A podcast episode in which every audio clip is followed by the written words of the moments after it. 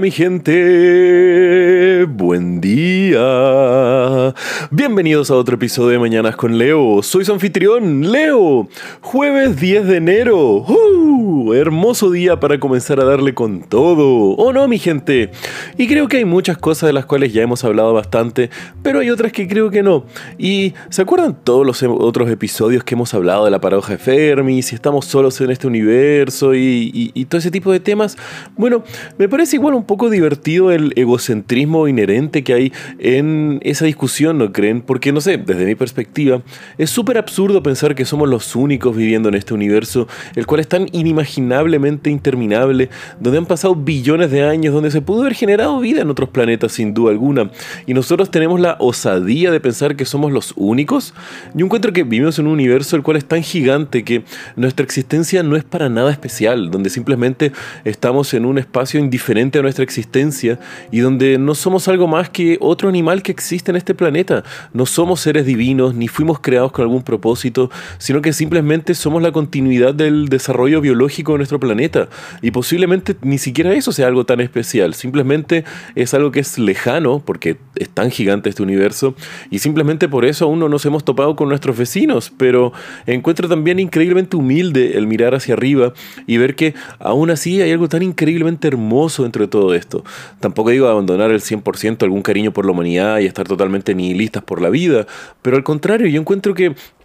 yo soy 100% equipo humanidad. Onda, lo más probable es que como no somos tan especiales y no tenemos ningún destino, la responsabilidad está en nuestras manos. Onda, nosotros somos los responsables y al mismo tiempo eh, los culpables de todas las cosas que nos están sucediendo a nosotros mismos. Y eso es algo bastante fuerte porque al caer en esa conclusión sabemos que en este universo no habrá nadie que nos, nos va a estar salvando de afuera o alguna fuerza que nos está protegiendo, sino que simplemente estamos nosotros contra un universo indiferente. Y eso es algo bastante que nos llena de humildad, pero que al mismo tiempo nos puede llenar de orgullo, pues el mero hecho de que estamos vivos el día de hoy es gracias a lo que hemos hecho y no sé, encuentro que es algo bastante hermoso para reflexionar y pensar al respecto de este cálido y al mismo tiempo indiferente universo del cual somos parte.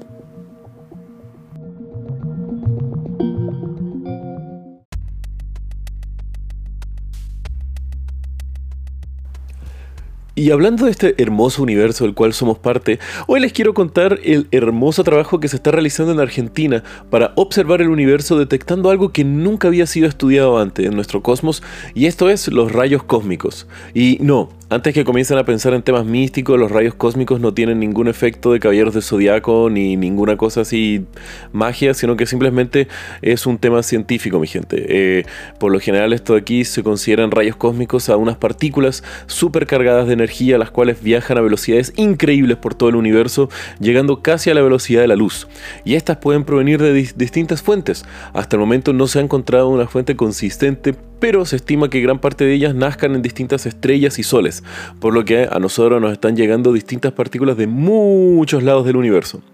Pero una de las dificultades que se ha tenido para registrar y detectar estos rayos cósmicos es que se necesitan grandes extensiones de Tierra debido a que se distribuyen de una cierta forma bastante particular y al mismo tiempo estas atraviesan casi cualquier material haciéndolo súper difícil de poder detectar. Además, como les había mencionado, la separación de estas partículas hace que una vez que entre en contacto con nuestra atmósfera, esta comienza a separarse en varios rayos de partículas secundarias, las cuales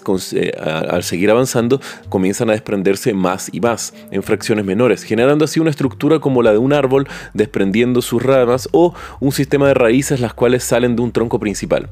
Y también esto incrementa la complejidad, pues como había mencionado, estas partículas más cargadas podrían pasar simplemente una vez cada siglo por cada kilómetro cuadrado de superficie de la Tierra. Y las que recibimos más comúnmente son las de baja energía, las cuales lamentablemente no dan mucha información para poder ser estudiada en el ámbito científico.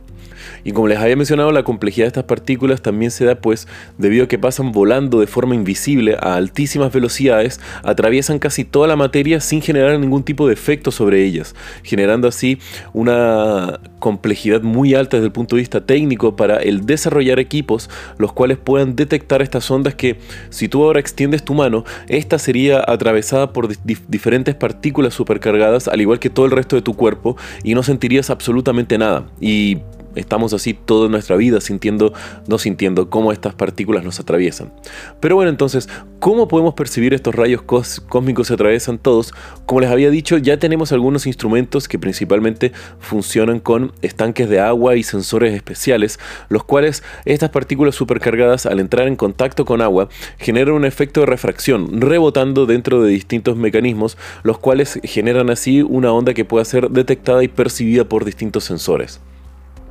y para poder tener un espacio lo suficientemente grande para poder eh, instalar estos tanques y al mismo tiempo tener una infraestructura para poder detectar los rayos cósmicos, fue así como en la provincia de Mendoza, en Argentina, se montó el primer observatorio de este tipo, el Observatorio Pierre Auger nombre francés, no me critiquen por cómo lo pronuncio, donde más de 15 países colaboraron para la construcción de este centro, el cual costó más de 50 millones de dólares, en donde se instalaron centenas de estos tanques de agua con los sensores y los equipamientos para detectar los rayos cósmicos, cubriendo una área de más de 3.000 kilómetros cuadrados. Y solo para que tengan una idea, esto es más que el área de la ciudad de Roma, el país de Luxemburgo o eh, el estado de eh, Mississippi en Estados Unidos. Y estos sensores se encuentran a más de 1400 metros de altura, generando una superficie de detección increíble de las cuales nunca se había tenido un igual. El tema es que desde su terminación en el año 2008, el observatorio ha sido, como les había mencionado, el primero de su clase y uno de los focos de investigación astronómica más innovadores, pues es la primera vez donde se están estudiando estas partículas raras, las cuales nos bombardean todos los días con esta cantidad de equipamientos y al mismo tiempo con un equipo de centenas de científicos los cuales están recibiendo e interpretando la información y los datos percibidos por todos estos sensores de forma diaria. Así que al mismo tiempo qué hermoso poder ver y grande Argentina por entregar ese terreno para el proyecto científico multinacional, abriendo poco a poco eh, cómo Latinoamérica puede ser un sector para realizar ciencia de escala mundial, aprovechando los beneficios geográficos, económicos y al mismo tiempo de la comunidad científica de Latinoamérica, ofreciendo así una muy buena alternativa para también descentralizar que toda la ciencia se haga en el hemisferio norte, en Europa, Estados Unidos y China o Japón y es algo hermoso ver cómo cada vez estamos teniendo más y más ciencia en Latinoamérica. Y bueno mi gente, si quieren saber un poco más de lo que les hablé el día de hoy, pueden ver los links en la descripción del episodio y como ya saben, que tengan un muy buen día. Los quiero mi gente. Besos.